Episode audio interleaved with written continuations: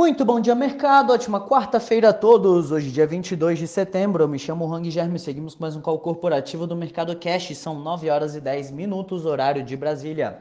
Índice S&P 500 Futuro indicando alta de 0,52% e o índice Bovespa Futuro indicando alta de 1,93%. O Ibovespa encerrou dia de ontem em alta de 1,2, cotado a 110.249 pontos, encerrando uma sequência de cinco quedas e descolando-se do mercado americano.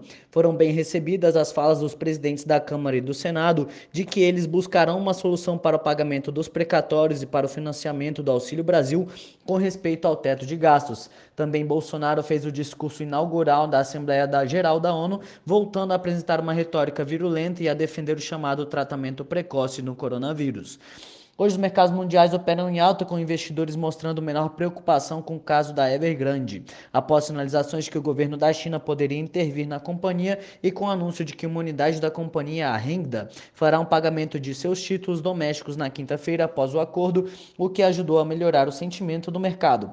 A sessão também é marcada pelas reuniões de política monetária, tanto no Brasil quanto nos Estados Unidos. Nos Estados Unidos, os investidores buscam detalhes sobre quando o Banco Central americano planeja desacelerar seu programa de compra de títulos atualmente em 120 bilhões de dólares mensais.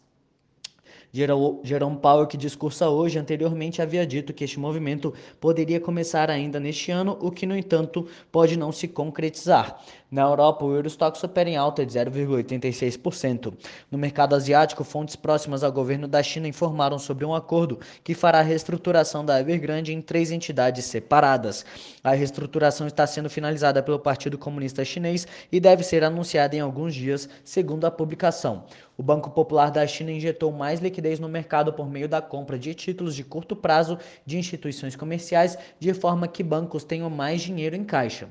Também hoje a China manteve sua taxa referencial de juros. A taxa de empréstimo com vencimento em um ano foi mantida em 3,85% e com vencimento em cinco anos em 4,65 patamares em linha com a expectativa do mercado. A bolsa do Japão fechou em queda de 0,67, a bolsa de Xangai na volta do feriado de dois dias fechou em alta de 0,40 e a bolsa de Hong Kong fechou em alta de 0,51%. Aqui no Brasil, a destaque para o Copom que deve levar a Selic mais uma vez, dessa vez em um ponto percentual a 6,25% ao ano, segundo o consenso de mercado. Entre as commodities, os contratos futuros do minério de ferro negociados na bolsa de Dalian fecharam em alta de 3,7% e o petróleo Brent opera em alta de 1,3%.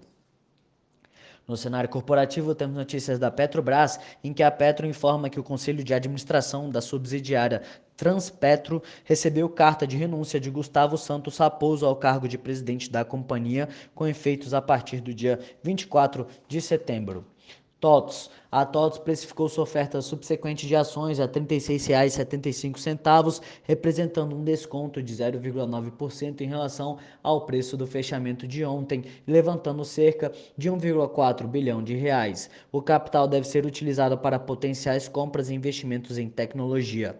Vale. A Vale informou que o então CFO da AES, a SBB3, Gustavo Pimenta, assumirá a vice-presidência executiva de Finanças e Relações com Investidores da mineradora, com a mudança de Luciano Ciani para o cargo de vice-presidente executivo de Estratégia e Transformação de Negócios, conforme comunicado divulgado ontem. Além disso, os ADRs da companhia negociados na Bolsa dos Estados Unidos tinham alta de 2,14% no pré-market na Bolsa de Nova York. Itaú, o Itaú Unibanco anunciou nesta terça que emitiu 5,5 bilhões de reais em letras financeiras subordinadas com prazo de vencimento em 10 anos e opção de recompra a partir de 2026, mediante autorização do Banco Central. GPS, a prestadora de serviços de limpeza, segurança e logística GPS, anunciou na terça-feira a compra do grupo de segurança Ruder por meio de uma de suas controladas. O valor do negócio não foi revelado. A Ruder presta serviços de segurança privada, sistemas eletrônicos de segurança e serviços de facilities com forte presença no Rio Grande do Sul e teve receita bruta de cerca de 255 milhões de reais nos 12 meses encerrados no final de agosto, afirmou a GPS em fato relevante ao mercado. VEG. A VEG comunicou ter aprovado a distribuição de JCP de mais de 86 milhões de reais, que são correspondentes a 2 centavos por ação. A partir do dia 27, as ações serão negociadas ex juros sobre capital próprio com pagamento do provento sendo feito no dia 16 de março do ano que vem. IRB. O IRB informou ao mercado que registrou prejuízo líquido de 97,6 milhões de reais em julho de 2021 e a companhia havia divulgado um prejuízo de 62,4 milhões em julho do ano passado. Os seus números também foram enviados à SUSEP.